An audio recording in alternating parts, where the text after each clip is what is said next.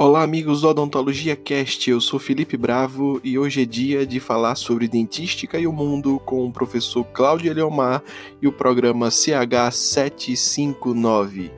Lembrando que para ouvir todos os episódios do Odontologia Cast, o maior podcast de odontologia do Brasil, basta entrar em www.odontologiacast.com.br ou acessar a nossa timeline no Spotify.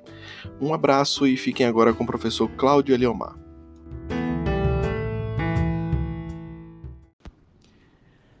Simbora CH759. Oi, turma, tudo bom com vocês?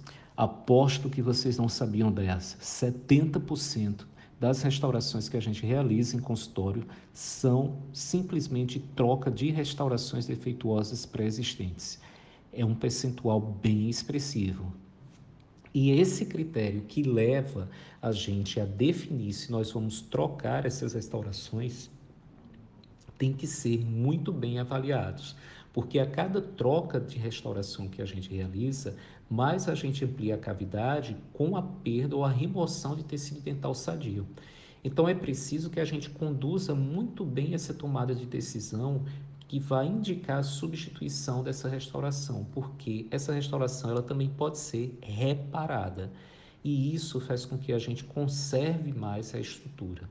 Então existem critérios que devem envolver aspectos mecânicos, aspectos que são relacionados à funcionabilidade daquele dente, à biologia e aspectos estéticos, que a gente sempre deve pontuar, né, avaliar antes de indicar a necessidade de troca ou a necessidade de reparo. Se a gente for observar os aspectos, os critérios mecânicos, melhor falando, a gente vai poder perceber que se essa restauração ela tem uma fratura, digamos, pequena, né? é que não seja uma fratura é que comprometa é mais da metade dessa restauração, a gente pode vislumbrar a possibilidade de fazer um reparo, principalmente naquelas fraturas é, mais incipientes, uma fratura de margem, uma fratura de borda. Então isso dá para a gente reparar de uma forma tranquila, certo? Mas se essa fratura ela for bastante extensa e comprometer é, um percentual dessa restauração bastante amplo, né, de 50% a mais, gente, é melhor você já indicar a troca como um todo, tá?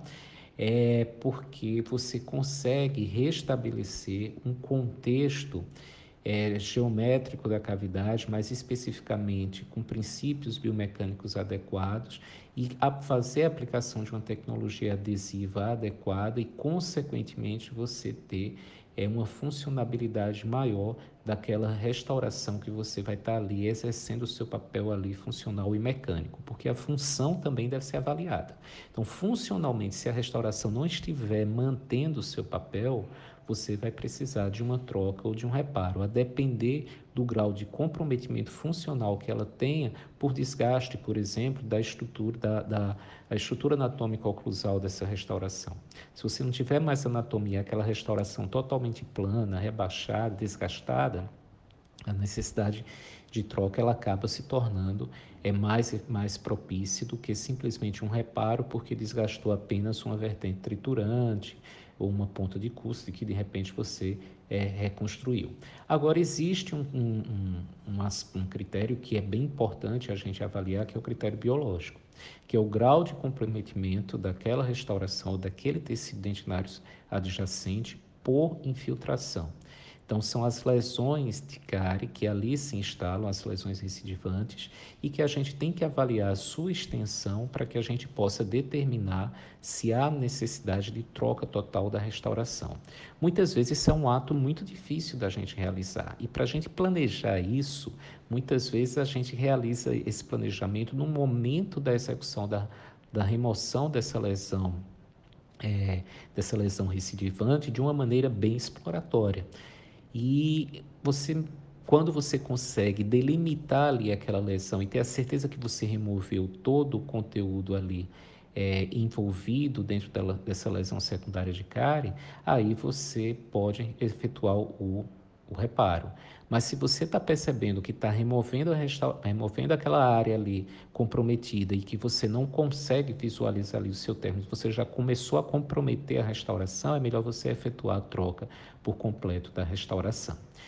E tem um detalhe, né? Essas razões né, é, de cáries secundárias são as falhas mais predominantes das restaurações e elas estão muito relacionadas, elas parecem estar muito relacionadas com o grau de autocuidado que esse paciente vem a ter nos cuidados em relação à, à higiene bucal. Então, isso é importante a gente frisar e também dar uma explicada para o paciente por que, que aquilo ali está acontecendo. Agora, existe um outro critério que você tem que avaliar para poder determinar se você troca ou não, que seria o critério estético. Se essa restauração ela tem um comprometimento estético que está inviabilizando a socialização do paciente, o bem-estar psíquico desse paciente, você vai ter que reverter aquela situação. Para poder reverter, você pode executar um reparo, se você avaliar e perceber que um desgaste e a troca daquela resina para uma resina de mais compatível, características óticas mais compatíveis permite isso, ou você vai ter que remover toda a restauração e reconstruir essa restauração como um todo. Eu sempre costumo dizer que um, algo que você tem sempre que levar em consideração antes da avaliação de qualquer critério desse é, na verdade, a procedência dessa restauração, para você ter a segurança de que essa restauração ela foi realizada com todo o grau de rigor técnico que você é, que você exige, ou melhor, que é exigido para a realização do procedimento restaurador. Se você sabe, você pode pensar de uma forma mais conservativa. Se você não sabe, é melhor que você pense de uma forma mais invasiva no sentido da troca para viabilizar ou garantir o máximo de sucesso para aquele teu procedimento com a obtenção de um resultado final. Pô, essa dica clínica eu acho aí massa para poder a gente estar tá lançando mão dela, tá? Agora é preciso que fique claro para vocês que as razões de troca ou de reparo dessas restaurações, elas estão ligadas às lesões recidivantes de cáries, que são as cáries secundárias, às fraturas ou perda de material restaurador, à fratura dentária, à forma inadequada das restaurações, tem aquelas restaurações oclusais que elas são assim planas, parece uma pista de pouso de avião, né? Bem retas. Isso aí, gente, a gente tem que reanatomizar, a gente tem que reparar e muitas vezes nem reparo a gente consegue realizar, é preciso que realmente se reconstrua a restauração como um todo. E existem outras situações como desgaste, degradação marginal, descoloração de imagem, até alterações de cor que sejam é, severas e que interferem esteticamente na restauração, também pode ser razões de troca ou reparo.